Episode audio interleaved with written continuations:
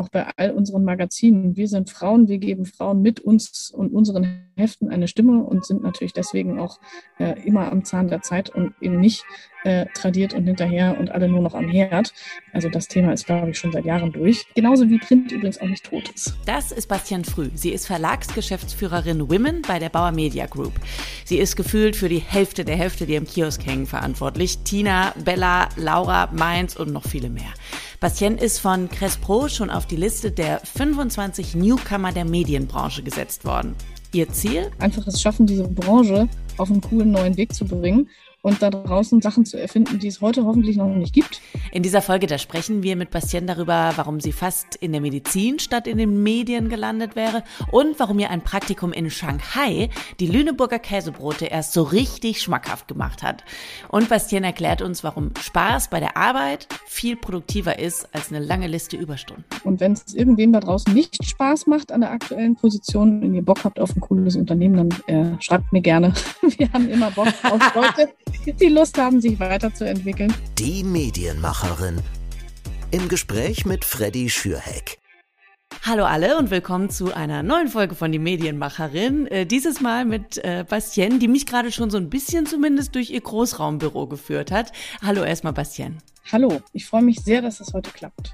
Nimm mal alle mit, die gerade noch nicht in unserem Videocall leider dabei waren. Wo sind wir gerade lang gegangen bei dir? Genau, wir sitzen bei uns im Messberg. Das ist unser Verlagsgebäude ähm, äh, in Hamburg. Und wir haben hier eine äh, Fläche im fünften OG wo wir eine Pilotfläche tatsächlich gebaut haben vor einigen Monaten, die wir momentan testen. Und zwar ähm, sind wir mit unserem New Work-Team dabei zu überlegen, wie können wir effizienter, toller, besser zusammenarbeiten und natürlich auch in den neuen Strukturen ähm, gucken, wie wir auch Austausch fördern. Wir sind hier äh, auf einer Fläche zusammen mit der Marktforschung. Wir haben die Unternehmenskommunikation direkt äh, quasi nebenan. Wir sitzen hier mit der Verlagsleitung der gesamten Verlagsgeschäftsführung. Das Controlling sitzt bei uns, sodass wir eigentlich die wichtigsten Austausch Partner neben natürlich der Redaktion direkt ums Eck haben und deswegen uns mindestens mal immer in der Küche an der Kaffeemaschine äh, für einen informellen Austausch treffen, aber auch ansonsten sehr viel miteinander äh, kommunizieren können und uns oft sehen. Und das ist natürlich toll, weil da einfach meistens sogar an der Kaffeemaschine neue Ideen entstehen. Ich wollte gerade sagen, Kaffeemaschine, das ist jetzt ja schon ein kleines Stichwort. Wir haben hier im Podcast auch immer mal wieder mit Chefinnen und Chefs drüber gesprochen. Wie sieht's eigentlich aus so mit, mit Süßigkeitenmaschine, mit vielleicht mal gratis Obst oder so für die Mitarbeitenden? Habt ihr da auch irgendwas, irgend so einen kleinen Goodie? Äh, ja, wir haben äh, witzigerweise äh, eine Snackbox, äh, die, die klassischerweise ja so diese Bestell-Snackbox, die bei uns äh, immer zu sehr viel Aufregung führt, weil sie nämlich an einem sehr prominenten Platz platziert ist, sodass eigentlich immer jeder sieht, wer gerade in der Snackbox ist. Das führt dann dazu, dass man tendenziell immer eher weniger äh, dort vorbeiläuft äh, und haben aber äh, eine große Küche tatsächlich als Gemeinschaftsraum hier äh, definiert, wo man sich natürlich Kaffee und Snacks äh, dann immer mal so zwischendurch holt, damit man sich auch einfach trifft und äh, sich austauscht und äh, das macht viel Spaß. Und dann gibt's noch einen kleinen Geheimschrank, Schrank. Ähm, haben vor tatsächlich zum September eingeführt, dass es bei uns eine kleine Sonderbestellung für Süßigkeiten gibt, weil ich nämlich ein riesengroßer Fan von, riesengroßer Fan von Riesen bin. Ähm, oh, und jetzt ja. haben wir so eine kleine Box im Schrank und es gibt nur ein paar Leute, die den Schlüssel haben. Ähm, und dann ist es ganz putzig, weil ab und zu weiß man dann ja immer, wer da so vorbeischlawenzelt. Ähm, das haben wir jetzt angefangen, muss ich aber, ich glaube, ich äh, führe das äh, äh, gar nicht weiter aus. Man weiß, dass man da dann ein bisschen sich selbst disziplinieren muss, ne?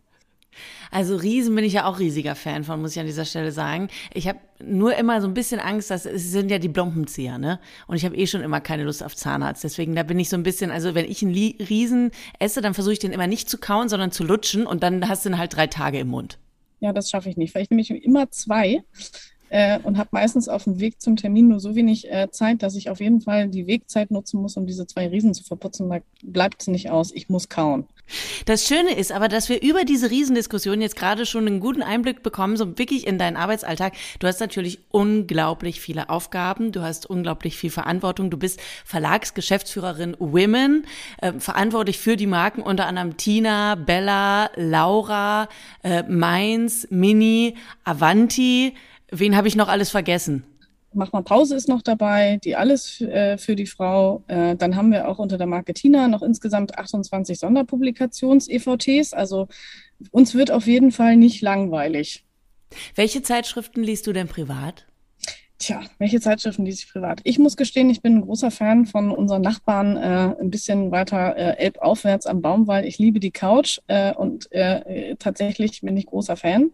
Äh, finde aber auch äh, unsere Lecker ganz wundervoll. Also ich bin eher so ein bisschen themenbezogen, Einrichten und Food ähm, und lese natürlich von Berufswegen. Es äh, gibt eine ganz putzige Situation, ähm, über die wir immer noch heute schmunzeln. Ich ähm, saß in meinem Büro und las die neue Tina. Wir haben einen Heft-Relaunch gemacht und ich äh, war ganz begeistert, die, äh, die neuen Inhalte äh, und auch Optiken dann endlich mal in diesem gedruckten Printheft zu sehen und habe da so ganz fröhlich durchgeblättert, montags morgens. Und dann kam eine Kollegin rein und hat gesagt, ah, ich wollte äh, ganz kurz was fragen. Arbeit, äh, bist du gerade im Termin oder arbeitest du? Ich so, ja. Ach so, du du liest Zeitschriften. Ich so, eh, stopp, warte, warte. Das ist mein Job. Ich muss die von Berufswegen lesen. Also du kannst sehr gerne stören, aber ja, ich arbeite. Ähm, nein, also ich lese natürlich ganz aufmerksam, äh, äh immer wenn ich Zeit finde äh, unsere Titel auch natürlich äh, persönlich, aber ähm, meine private Präferenz ist dann eher die Lecker und die Couch.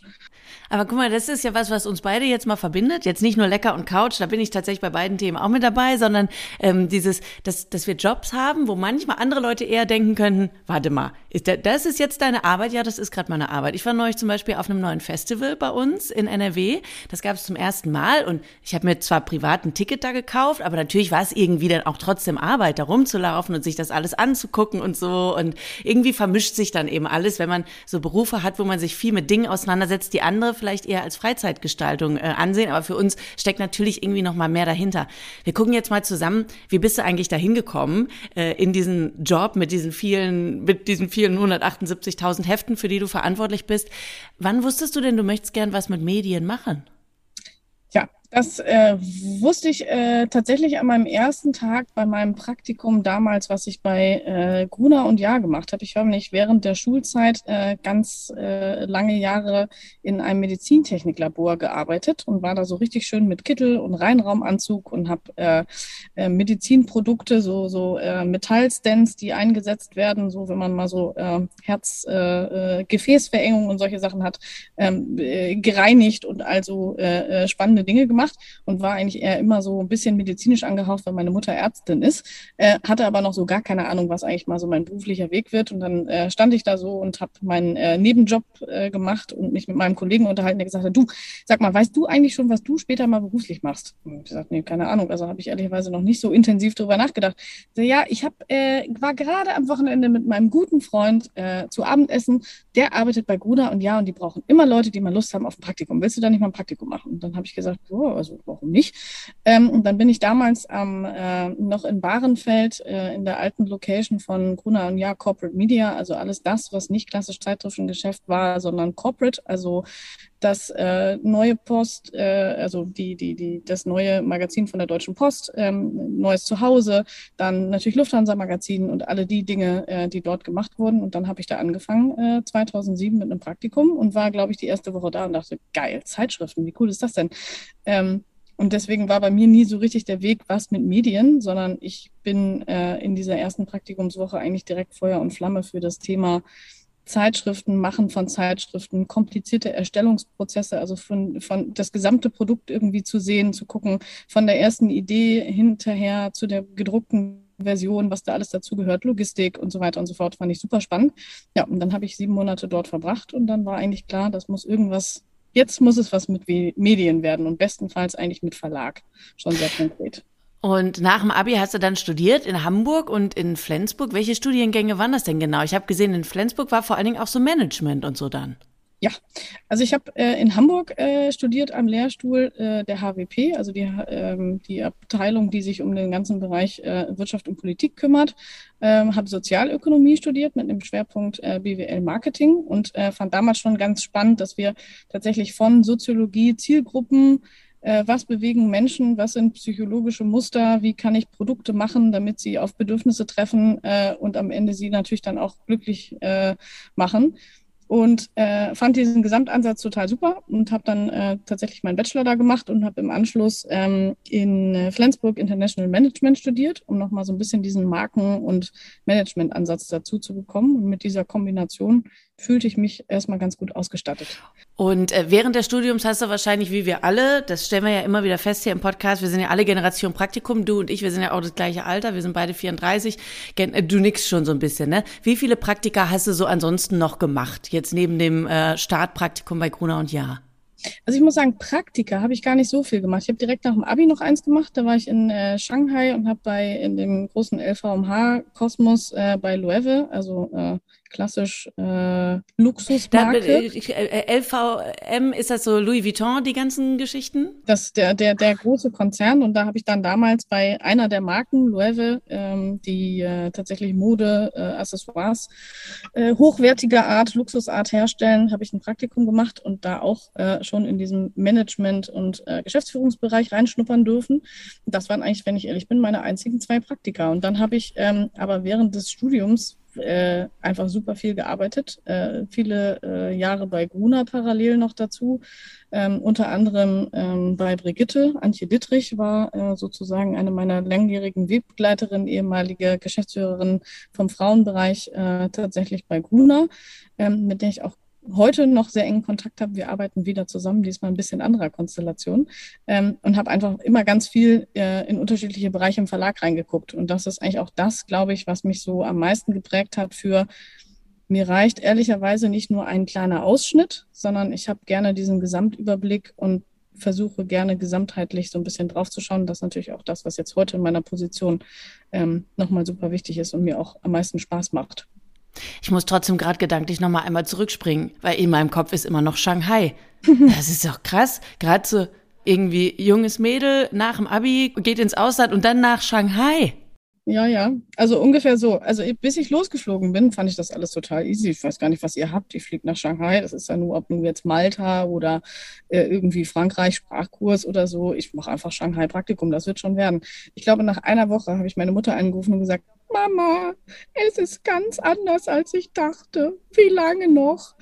Ähm, aber im Nachhinein natürlich perfekt, weil dieser äh, Sprung ins kalte Wasser, mal eigenständig sich in einer fremden Kultur zurechtzufinden, überhaupt nicht vergleichbar mit. Ich bin schon immer super viel gereist und auch super viel äh, äh, Fernreisen.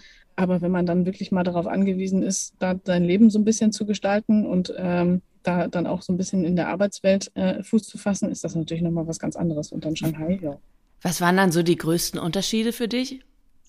Also es ging schon los mit der Esskultur, also so Fischsuppe zum Frühstück musste ich mich auf jeden Fall erstmal Oh Gott, nee, dann, dann lieber eine Packung ne? Riesen zum Frühstück, weißt du, dann lieber eine Packung Riesen. Genau. Also ich komme äh, oder bin aufgewachsen in Lüneburger Heide, also da ist so ein klassisches Körnerkäsebrot, ne? Da weiß man, was man hat. Und dann äh, äh, wurde ich freudestrahlend äh, äh, dort äh, von meinem äh, Host begrüßt und die Familie hatte gekocht und es gab tatsächlich so einen ganzen Fisch in Suppe morgens um 9.30 Uhr. Und jetzt mal so ganz kurz ähm, mein, mein Wirkreiz etwas überspielen müssen oh, und dachte so, gut, naja, man wird es überleben. Dann werde ich halt schlank. Ja. und, und auf der Arbeit, was waren da so die größten Unterschiede dann? Ja, tatsächlich so ein bisschen diese, ähm, das Verhältnis zu so einem Job und auch dieses, dass man eigentlich ähm, also Work-Life-Balance eher in Richtung Work-Balance, also tatsächlich natürlich sehr fokussiert darauf, dass alle immer ihre äh, Aufgaben und To-Dos erledigen, Überstunden überhaupt äh, völlig selbstredend einfach gemacht äh, und im Zweifel so ein bisschen diese klassischen Dinge, ähm, dann abends noch mit den Kollegen was essen und trinken gehen. Also man verbringt schon sehr, sehr viel Zeit äh, mit, mit Arbeit und mit dem Arbeitsthema, was ich jetzt erstmal im Prinzip nicht schlecht finde, aber das, also ich muss sagen, ich bin schon ein großer Fan davon, dass sich das so ein bisschen die Balance hält. Also ich arbeite sehr gerne, aber da muss ich sagen, habe ich auch gedacht, uh, ähm, zum Glück ist es in Deutschland noch ein Hauch anders. Du ähm, bist dann ja nach der Zeit in Shanghai, wie lange warst du überhaupt da? Drei Monate, also überschaubar. Immerhin. Nach Woche eins kam es mir ewig vor. Und nach, nach äh, Monat drei, was hast du da gesagt, als du wieder nach Hause musstest? Da, da ist, dann ist doch wahrscheinlich doch Abschiedsschmerz. Da hat man sich ja wahrscheinlich dran gewöhnt. Aber eher tatsächlich, muss ich sagen, Abschiedsschmerz, äh, ob der Leute, die man da so kennengelernt hat. Ähm, das natürlich auf jeden Fall, aber ich muss sagen, habe mich schon sehr auf mein Körner Käsebrot gefreut zu Hause äh, und war dann irgendwie ganz froh, dass ich wieder zurück war. Und äh, aber die Erfahrung möchte ich definitiv nicht missen. Muss man ja mal mitgemacht haben. Äh, 2014 bist du dann wahrscheinlich mit Körner Käsebrot in der Tupperdose im Gepäck äh, zu Bauer, zur Bauer Media Group reingelaufen und hast dein Trainee angefangen. Für alle, die sich da nicht so auskennen, was ist ein Trainee im Unterschied jetzt zum Beispiel zu einem Volontariat? Ja, also das Trainingprogramm äh, bei der Bauer Media Group war sehr äh, natürlich, da, also Punkt eins, man musste schon studiert haben, um das Trainingprogramm zu starten. Das heißt, so ein bisschen erhöhteres Einstiegslevel, auch was so Alter und Qualifikation anbelangt. Und dann war es äh, tatsächlich in zwölf Monate Durchlauf durchs gesamte Unternehmen inklusive Auslandsstation, wo das Ziel war, einfach möglichst viel von der Bauerwelt kennenzulernen und möglichst viel auch äh, sich zu vernetzen, um einfach zu wissen, wer macht eigentlich was, wie funktionieren die Prozesse Prozesse, wo läuft alles zusammen, wie arbeitet die Herstellung zusammen mit dem Vertrieb, wo werden Auflagen reguliert. Ähm, und ganz klassisch vom, vom, äh, äh, von der Pike auf natürlich auch in der Redaktion zu sitzen. Das war direkt die erste Station. Ich bin damals eingestiegen in dem, im Food-Bereich und habe, das weiß ich noch, äh, für die Tina die Rezeptsammelseiten äh, gestaltet und habe äh, Rezepte zusammengesucht, die dann immer zu so einem Thema, sage jetzt mal Käsekuchen viermal anders, ähm, dann immer dazu gepasst haben. Und so hat man eigentlich äh, den gesamten Produktionsprozess von Zeitschriften und natürlich auch vom Digitalen in diesen zwölf Monaten mal so ein bisschen durchlaufen und überall reinschnuppern dürfen, um dann auch zu gucken, was einem später vielleicht liegt. Und was waren die Sachen, die dir nicht so gelegen haben oder wo du dachtest, das ist jetzt irgendwie eine Erfahrung, nehme ich mal mit, aber brauche ich nicht weitermachen? Ja, also mm, wie soll ich sagen? Ich muss sagen, Hut ab. Äh, zum Glück äh, ist die Aufgabe mittlerweile, glaube ich, nicht mehr so da, äh, vor diesem tatsächlich ähm, Re Rezeptseiten zusammenzustellen. Ich bin so ungeduldig. Ähm, und manchmal, wenn das dann meinen Ansprüchen nicht so richtig genügt, dann dauert es halt einen Augenblick länger, bis man dann die Sachen zusammen hat. Und dann hat man noch äh, äh, die Kollegen, die sagen, ja, also ich hatte mir das Thema Käsekuchen irgendwie ein bisschen anders vorgestellt. Und da muss ich sagen, hatte ich direkt in meinem ersten Monat schon die erste äh, Herausforderung, äh, Ruhe zu bewahren und zu denken, nein, auch das äh, ist eine Sache, da komme ich durch, das schaffe ich. Ähm, aber ansonsten muss ich sagen, ehrlicherweise hat mir alles Spaß gemacht. Und ich glaube, das war so ein bisschen auch der, der Punkt, wo ich dann gesagt habe, also bestenfalls das, was dann hinten dran kommt als äh, mögliche berufliche Karriere, ist auch was so ein bisschen von, von allem was hat und wo ich nicht nur in einem Teilbereich unterwegs bin. Du bist dann ja ähm, 2017 Anzeigenleiterin geworden für den Women-Bereich. Was bedeutet das? Was macht man da genau?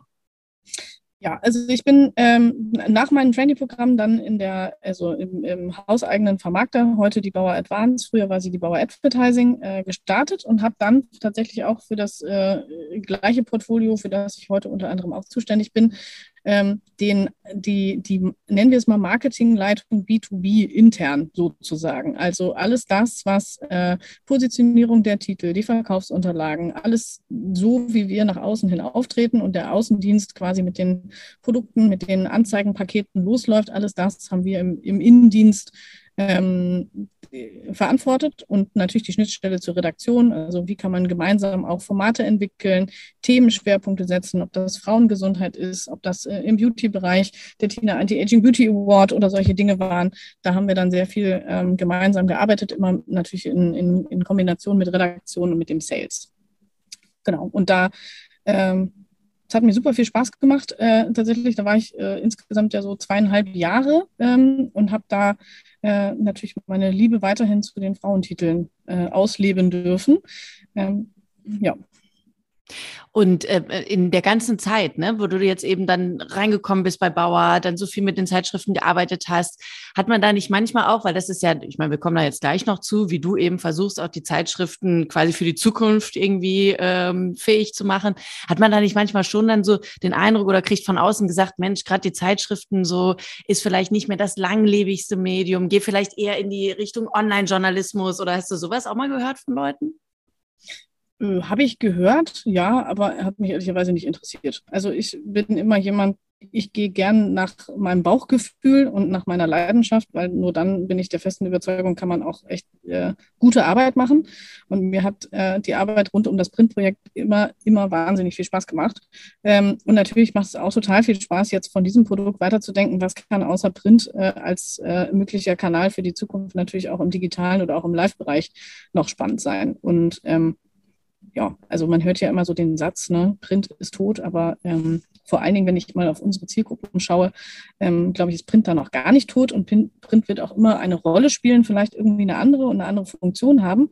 Aber das zu gestalten, ist ja auch eine Aufgabe, ähm, die man sich suchen kann und die äh, da sind wir gerade dabei, ganz fleißig äh, zu überlegen und zu schauen, so wie ja auch die ganze Branche eigentlich, wenn man ehrlich ist. Jetzt bist du ja seit April eben Verlagsgeschäftsführerin Women, also Managing Director Women. Erstmal ganz kurz in Klammern, das ist ja wirklich unglaublich, wie viele ähm, verschiedene Berufsbezeichnungen es im, in der Verlagsbranche gibt. Äh, so als Radiomensch ist man da dann tatsächlich so ein klein bisschen überfordert. Also sag mir ruhig, wenn ich irgendwann mal irgendwas aus Versehen falsch ausspreche. Ähm, Managing Director Women. Als, als was siehst du jetzt gerade so deine Hauptaufgaben eben? Also was sind so die Dinge, wo du sagst, das ist jetzt mein To-Do für die nächsten Jahre?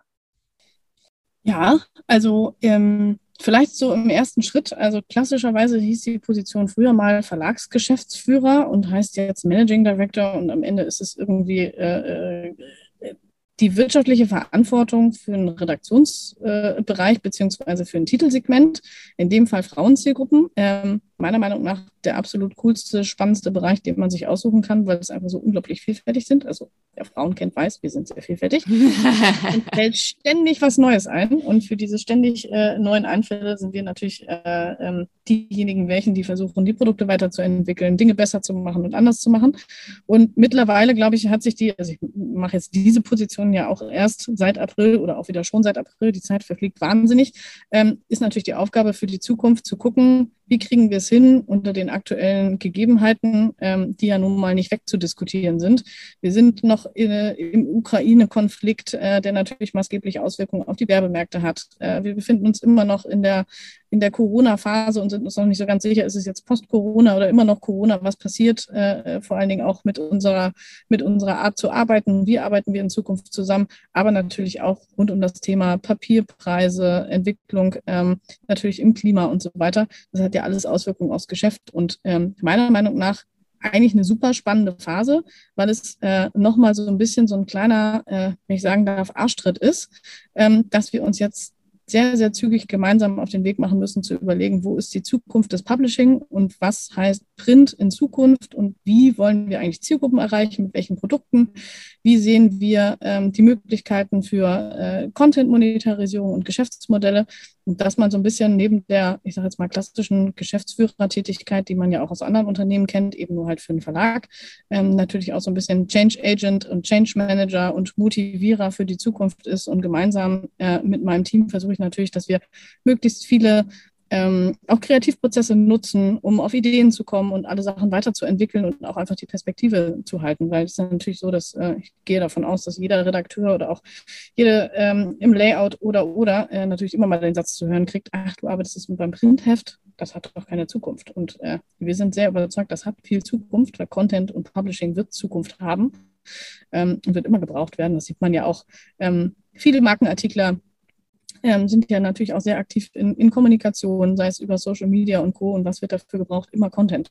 Und wenn wir eins können bei Bauer und schon seit immer sehr gut konnten und meiner Meinung nach am besten konnten, dann ist das Zielgruppengespür und genau für diese Bedürfnisse Content zu gestalten. Und das ist eben die Aufgabe.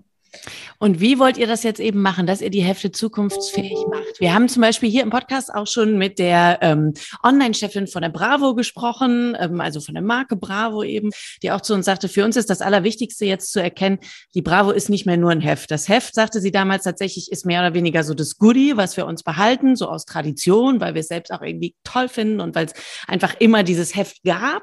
So, aber eigentlich versuchen wir gerade eher bei TikTok und bei Instagram und so eine Community aufzubauen da unsere Inhalte zu streuen. Wie sieht's jetzt bei euch aus, also bei den Zeitschriften, für die du verantwortlich eben bist oder mitverantwortlich bist? Wie versuchst du die zukunftsfähig zu machen?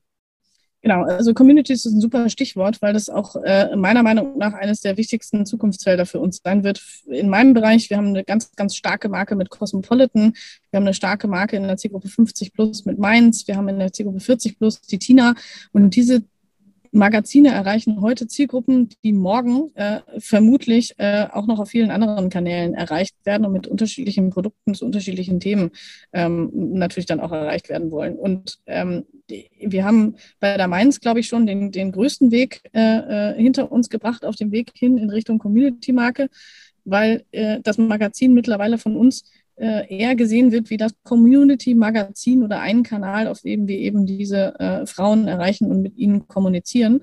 Und es dreht sich nicht mehr alles nur um das Printmagazin. Und wir haben irgendwie noch einen Social-Media-Kanal, in dem man dann versucht, äh, äh alle zwei Wochen zum EVT nochmal das Heft irgendwie in die Kamera zu halten und zu sagen, kauft doch jetzt mal.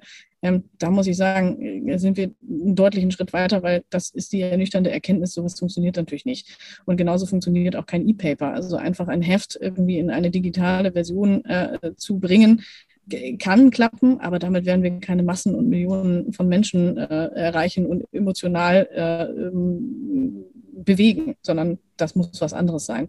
Und ähm, wir sitzen äh, ja nicht umsonst auch zusammen mit unserer Marktforschung hier auf dem äh, Flur und sind sehr, sehr äh, eng im Austausch und schauen immer, was gibt es für Themenschwerpunkte, wo verkaufen wir zum einen in Print, aber wo bewegt es auch die Leute draußen äh, mit Themen und mit Inhalten, um dann genau auf diesen Themen natürlich ein bisschen weiterzudenken und zu überlegen, kann daraus eine digitale Idee entstehen, kann daraus ähm, eine Live-Idee entstehen. Ich nehme jetzt mal äh, als Beispiel nochmal die Marke Mainz.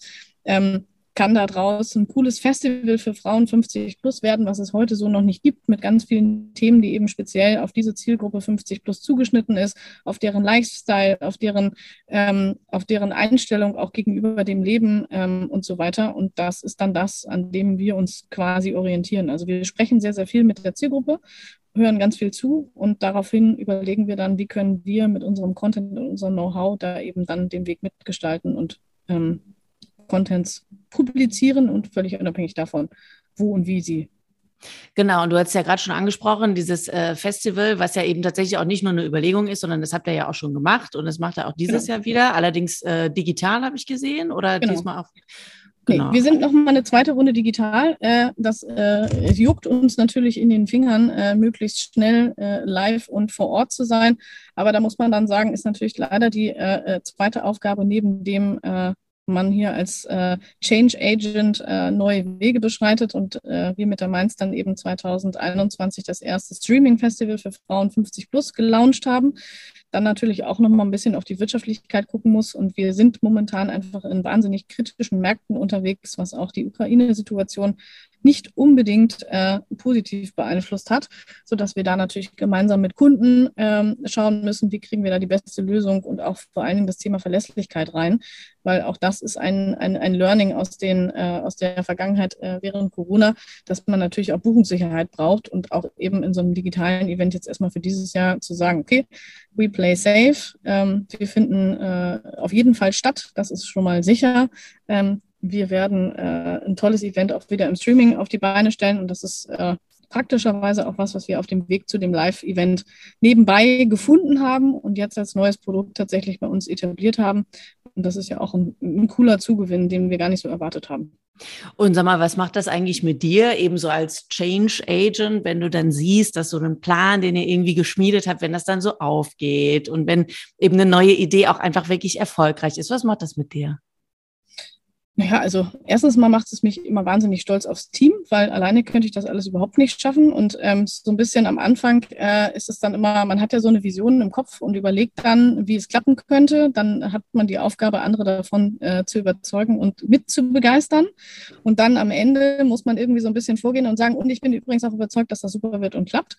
Ähm, das ist dann so ein bisschen dieser äh, der Schritt vor die Tür, äh, wo man dann manchmal äh, einen Augenblick alleine steht und sich denkt, ah, es wäre ganz schön, wenn noch irgendwer mitkommt ähm, und dann äh, sind dann alle vor der Tür und dann muss es halt klappen. Und das ist natürlich dann immer so ein bisschen aufregender Moment. Äh, man geht ja auch immer ins Risiko, aber ähm, das macht eigentlich äh, mir fast immer noch am meisten Spaß, ähm, dass man natürlich sich im Vorfeld wahnsinnig gut vorbereitet, eine Vision hat, einen Plan hat, dann die Leute mitnimmt und dann äh, oft, und mit hoffen äh, meine ich jetzt tatsächlich auch richtig anpackt und arbeitet und versucht, dass es natürlich ein Erfolg wird. Wenn es dann klappt, umso schöner. Ähm, aber die Gegenseite ist natürlich auch so ein bisschen äh, die Corona-Situation. Also wir hatten eigentlich nicht vor, ein Streaming-Festival zu machen, sondern wir wollten natürlich äh, analog unserer eigentlichen Idee, Leserinnen zusammenzubringen, äh, ein Live-Event machen. Und dann kam irgendwie diese Situation dazwischen, äh, dass man sich nur noch mit einem Haushalt trifft. Klappt natürlich nicht so gut, wenn man ein paar tausend äh, coole Ladies in die Halle packt. Ähm, da muss man natürlich dann zügig äh, einmal kurz schlucken, eine Nacht drüber schlafen und äh, sich was Neues überlegen und dann geht's weiter. Ja, wie ist es denn ansonsten eigentlich mit dem Druck, so eben als Chefin, wenn man für so viele und so viele Projekte und so viele Menschen, aber auch irgendwie die Verantwortung ja doch dann am Ende des Tages eben auch mit äh, übernimmt? Da habe ich auch mit äh, Lara Gonczarowski schon mal drüber gesprochen, die ja die Chefredakteurin, ich meine, dir brauche ich es nicht erzählen, du weißt halt natürlich, die Chefredakteurin von der Deutschen Cosmopolitan ist. Ähm, ja, aber den Weg gelaufen, ja. so, aber für alle Hörerinnen und Hörer des Podcasts, die es vielleicht noch nicht wissen, also das macht eben die Lara, die ist bei der Cosmo und äh, super taffe, selbstbewusste tolle Frau, aber natürlich ist der Druck einfach hoch, wenn man Chefin von einem Team ist. Ähm, wie versuchst du mit sowas umzugehen, eben mit Druck, der sich dann mal aufbaut? Also ich muss sagen, ich, ich mag äh, Druck tatsächlich insofern ganz gerne, als dass, also ich bin so richtig der klassische Typ, wenn die Deadline noch nicht so nah ist, dann äh, ist das mit meiner Motivation manchmal so ein bisschen schwierig. Also äh, wenn vieles zusammenkommt und wenn es besonders trubelig ist, dann funktioniere ich wie ein Uhrwerk äh, und das motiviert mich dann auch, weil ich einfach mag, wenn es so trubelig ist. Deswegen war für mich auch zum Beispiel dieses im Homeoffice zu Hause sitzen absolute Katastrophe. Nicht so ganz viel Energie aus äh, Menschen um mich herum, Termine, ähm, gemeinsam Dinge anpacken ziehe. Ähm, und ich muss sagen, Druck äh, im Alltag, äh, im beruflichen Alltag, der ist natürlich hoch, klar aber ich versuche mich dann einfach im Privaten, also äh, völlig davon zu distanzieren und das genau da zu lassen, wo es hingehört, nämlich im Büro. Und deswegen ist auch dieses Homeoffice-Thema für mich so eine Herausforderung, weil für mich eigentlich immer klar ist, wenn ich meine Tür zu Hause aufschließe, dann ist privat. Natürlich bin ich in Notfällen immer erreichbar und natürlich schreibe ich auch zwischendurch mal eine kurze Mail, aber das mache ich dann im, im Kern freiwillig. Ähm, und da hat sich dann natürlich während so einer Corona-Phase relativ viel vermischt. Da muss man dann aufpassen, dass man eben noch äh, das irgendwie versucht voneinander zu trennen. Aber ansonsten ähm, muss ich gestehen, mag ich Druck eigentlich ganz gerne. Aber ich finde es gerade ähm, äh, erstaunlich, aber positiv erstaunlich, dass du eben sagst, dass du das eigentlich wirklich kannst mit diesem und zu Hause bin ich dann eben privat und auf der Arbeit ist Arbeit.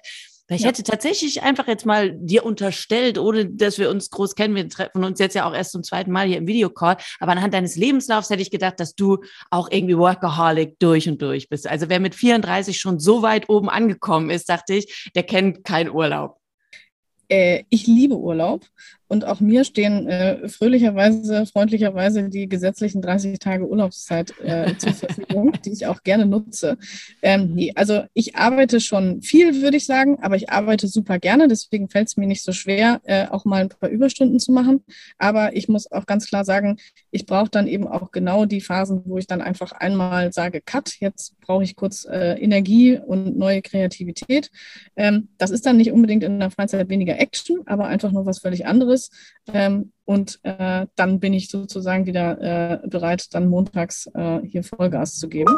Und das macht natürlich dann auch einfach viel Spaß. Also ähm, ja, also ich arbeite nicht rund um die Uhr, nicht 24-7. Dafür äh, mag ich mein Leben dann doch zu gerne. Ja, und auch da, weißt du, auch das vermischt jetzt ja wieder so ein bisschen. Ich meine, du stehst für Hefte oder ihr macht Hefte, die sich eben mit, mit diesen ganzen Themen ja auch auseinandersetzen. Einerseits eben mit, mit Freizeitgestaltung, aber auch mit Work-Life-Balance, mit Healthy Living, mit allen möglichen Dingen, mit wie, wie mache ich mir mein, mein Zuhause schön, wie mache ich mir mein Leben schön und so weiter.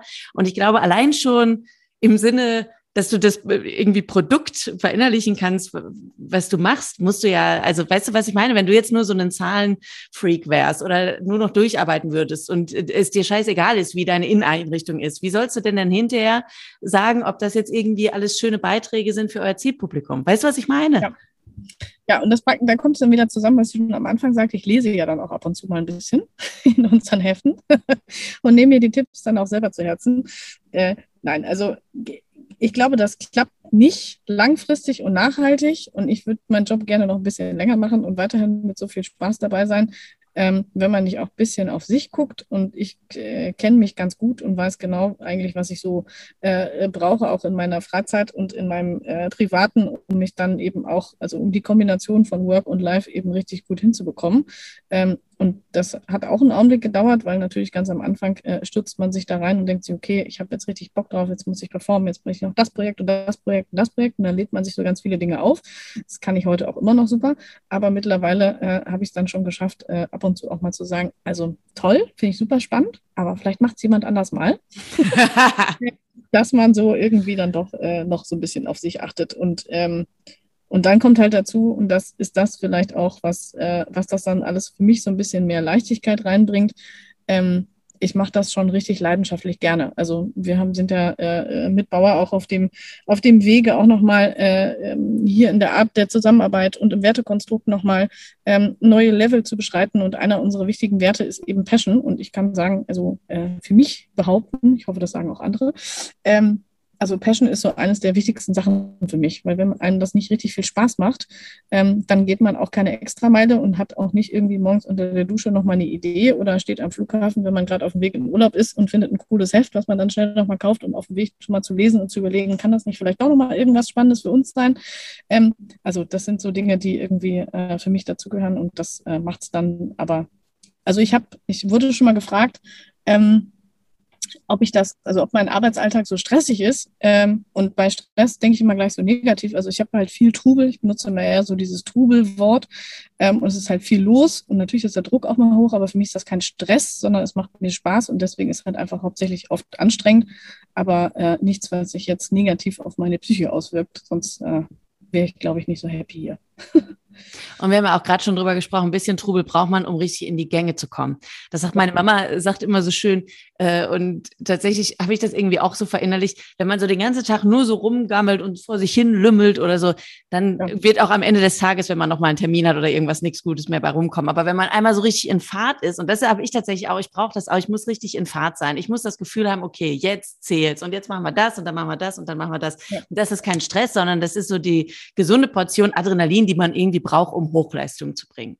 Ja, zum einen das und zum anderen aber auch so ein bisschen, um einfach überhaupt so generell auch das Gefühl von so Struktur und es geht was vorwärts zu haben. Ich erinnere mich noch dran, Homeoffice war ja so vor zweieinhalb Jahren das große Ding, jeder wollte ins Homeoffice. Dann saßen wir plötzlich alle im Homeoffice und alle so, upsi, ähm, so ganz so cool zu 100 Prozent ist das an vielen Stellen vielleicht dann doch immer nicht. Und dann hat man das, also ich erinnere mich dran, habe das in der ersten Woche natürlich voll ausgekostet. Erstmal schön in Jogginghose, äh, hier oben mit Hemdchen vor der Kamera. Ne? das so kennt und dachte, jetzt will ich mir das mal anfühlen, wie das so ist. Ja. Ähm, und ich fand es echt blöd. Also, äh, und das Ergebnis war dann, dass ich immer, ähm, so wie ich sonst auch morgens ins Büro gehe, morgens äh, Sport, duschen, äh, komplett anziehen, bestenfalls immer noch äh, irgendwie Schüchen an, weil das so ein bisschen so das Gefühl vermittelt, ich gehe jetzt zum Job, äh, auch wenn das halt nur äh, einmal durch die Küche an den Esstisch war. Ähm, aber dann hat man so ein bisschen das Gefühl, man ist irgendwie, man ist, da ist was los. Man, ja. man ist dabei und man ist nicht so auf so einer, so einer Warteposition. Wie sieht es denn eigentlich aus bei euch jetzt, bei Bauer, mit dem ähm, Mann-Frau-Verhältnis, vor allen Dingen in den Chefetagen? Da gucke ich hier immer gerne drauf, weil natürlich in vielen Bereichen es einfach noch sehr männerdominiert ist. Wie ist das bei euch? Warst du, äh, bist du eine der, der wenigen Frauen bei euch oder ist es eher mittlerweile schon fast ausgeglichen? Also ich würde mal sagen, so gefühlt ist es sehr ausgeglichen. Also ich sage jetzt mal, in, im, im, Kernbereich Zeitschriften haben wir bei uns natürlich das, das Glück, dass wir Produkte für Frauen machen und es auch relativ viele Frauen gibt, die Lust haben, das mit uns zu machen. Ähm, also wir so, so um und bei 50-50, glaube ich, über das gesamte Deutschlandgeschäft aufgeteilt sind und auch in den Führungspositionen. Also ich freue mich riesig, dass Yvonne Bauer unsere Chefin ist. Da haben wir schon mal eine tolle Frau an unserer Spitze. Ähm, wir haben aber auch einen tollen Mann an unserer Spitze fürs Deutschlandgeschäft äh, mit unserem äh, CEO Ingo Klinge. Und ähm, sein Board besteht tatsächlich auch zur Hälfte äh, aus Frauen und zur Hälfte aus Männern. Also wir haben unsere Kommunikationschefin, ähm, Anna ist eine Frau, HR, äh, dann dazu ähm, der Bereich Digital und Innovation. Also wir sind äh, ganz gut paritätisch verteilt. Und dann kommt eigentlich der Bereich im Publishing mit den Geschäftsführerkollegen. Ähm, da bin ich tatsächlich, also wir haben da insgesamt vier Positionen und da bin ich die einzige Frau.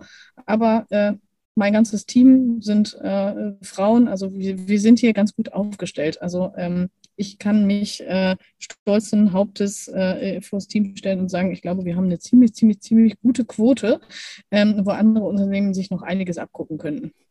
Und wie hast du selbst tatsächlich bisher deinen Weg in den Medien als Medienmacherin erlebt?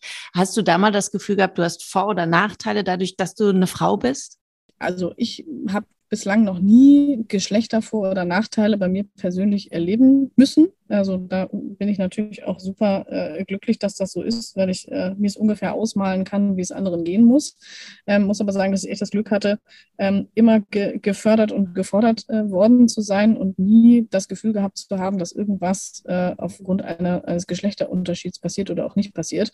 Ähm, also mindestens mal äh, hatte ich einen Nachteil, weil ich bin 1,60 Meter groß. Äh, Ingo Klinge ist äh, äh ungefähr 25 Zentimeter größer als ich und alle anderen Kollegen auch. Also wenn ich mit denen manchmal in der Runde stehe, dann äh, kriege ich ab und zu Nackenschmerzen. Das ist jetzt der einzige Nachteil, der mir einfällt.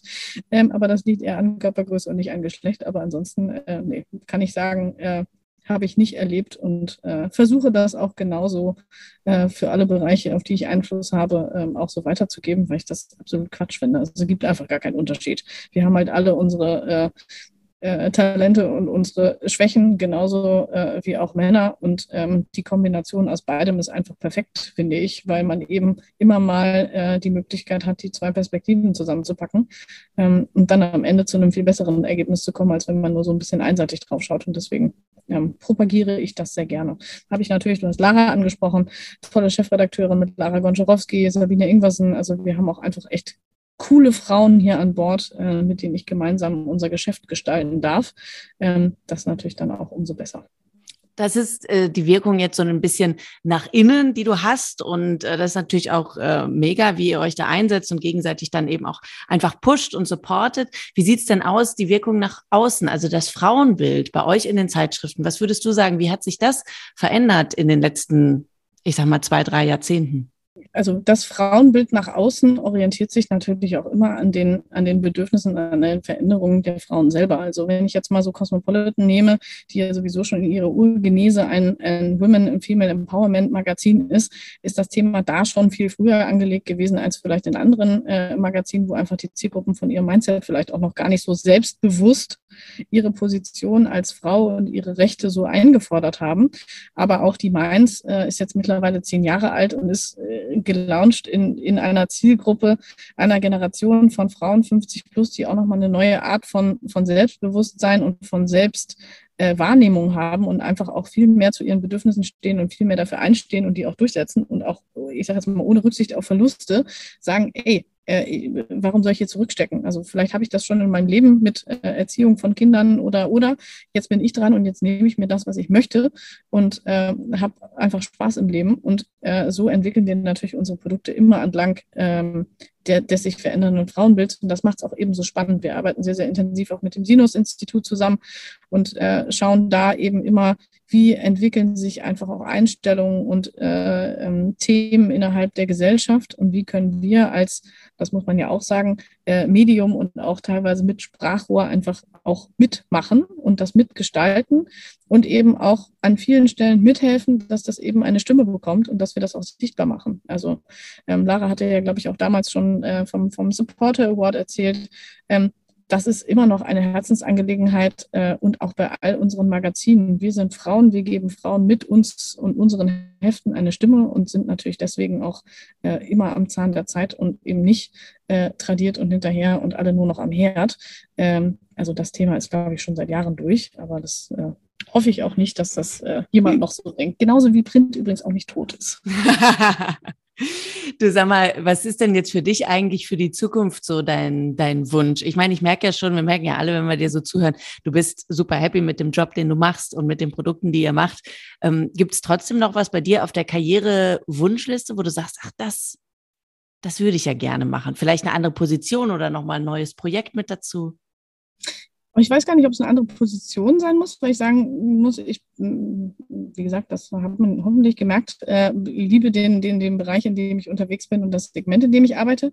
Aber also das, was ich äh, mir als großes Ziel so für meine berufliche Laufbahn mitgesetzt habe, ist, ich würde es einfach gerne schaffen, dass wir gemeinsam mit den Verlagen, mit allen zusammen, mit so viel Know-how, was wir haben über das Thema Content-Produktion, einfach es schaffen, diese Branche auf einen coolen neuen Weg zu bringen und da draußen Sachen zu erfinden, die es heute hoffentlich noch nicht gibt und äh, einfach äh, neue, neue ähm, Rollen zu schaffen im Publishing und einfach auch neue Produkte zu schaffen und mitzugestalten. Und dass wir es irgendwie hinbekommen, so ein bisschen aus dieser ähm, alten Welt, die total toll ist äh, und die äh, auch unbedingt super wichtig ist, so ein bisschen rauszukommen und wegzukommen von diesem, ich sage jetzt mal, Printschleier hin zu ähm, cooles Medienunternehmen und das mitzugestalten, ist eher so das, was ich beruflich super spannend finde, anstelle von irgendwie einer neuen Position, weil ähm, da bin ich eigentlich sehr glücklich jetzt.